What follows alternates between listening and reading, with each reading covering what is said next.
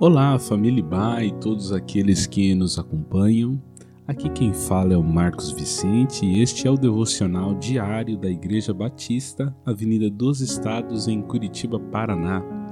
Hoje é quinta-feira, dia 3 de junho de 2021.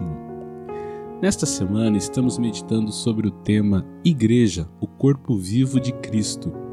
O texto bíblico da nossa leitura hoje é 1 Coríntios capítulo 12, dos versos 4 ao 7. Diz assim: Há diferentes tipos de dons, mas o Espírito é o mesmo. Há diferentes tipos de ministérios, mas o Senhor é o mesmo.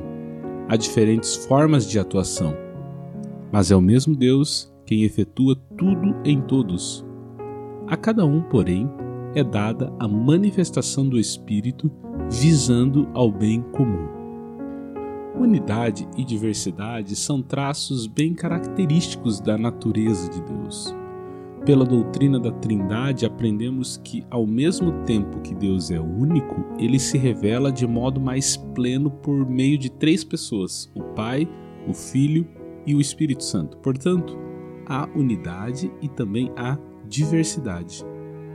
Um outro exemplo é a própria criação do ser humano há diferença de gêneros, mas quando homem e mulher se unem pelos vínculos do casamento, eles formam uma só carne, isto é, uma unidade.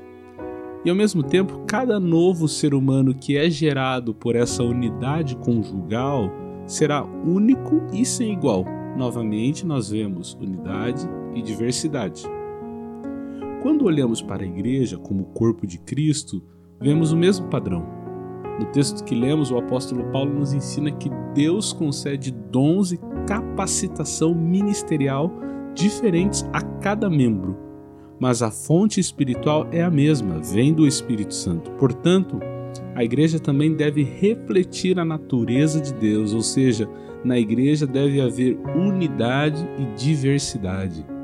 Este é um aspecto muito importante na identidade espiritual da igreja e nem sempre percebemos essa beleza. No corpo de Cristo, cada pessoa é única e tem a capacidade concedida pelo Espírito Santo de dar alguma contribuição única, significativa e de valor para a edificação da igreja.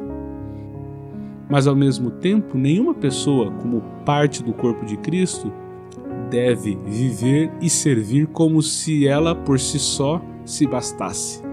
Isto é, ao mesmo tempo que somos únicos, devemos aprender a viver de forma interdependentes e não isolados.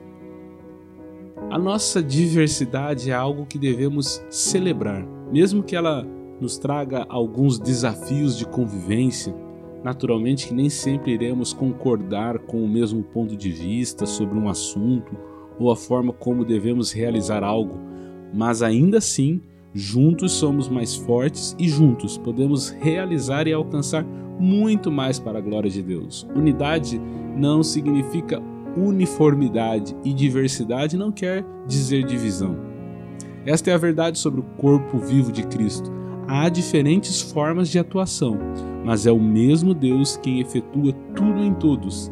E ainda que a manifestação do Espírito em nossas vidas visa servir para o bem comum. Dessa maneira, refletiremos a multiforme graça de Deus. Que Ele nos abençoe em nossa diversidade e unidade para a glória do Seu nome. Uma abençoada quinta-feira para você.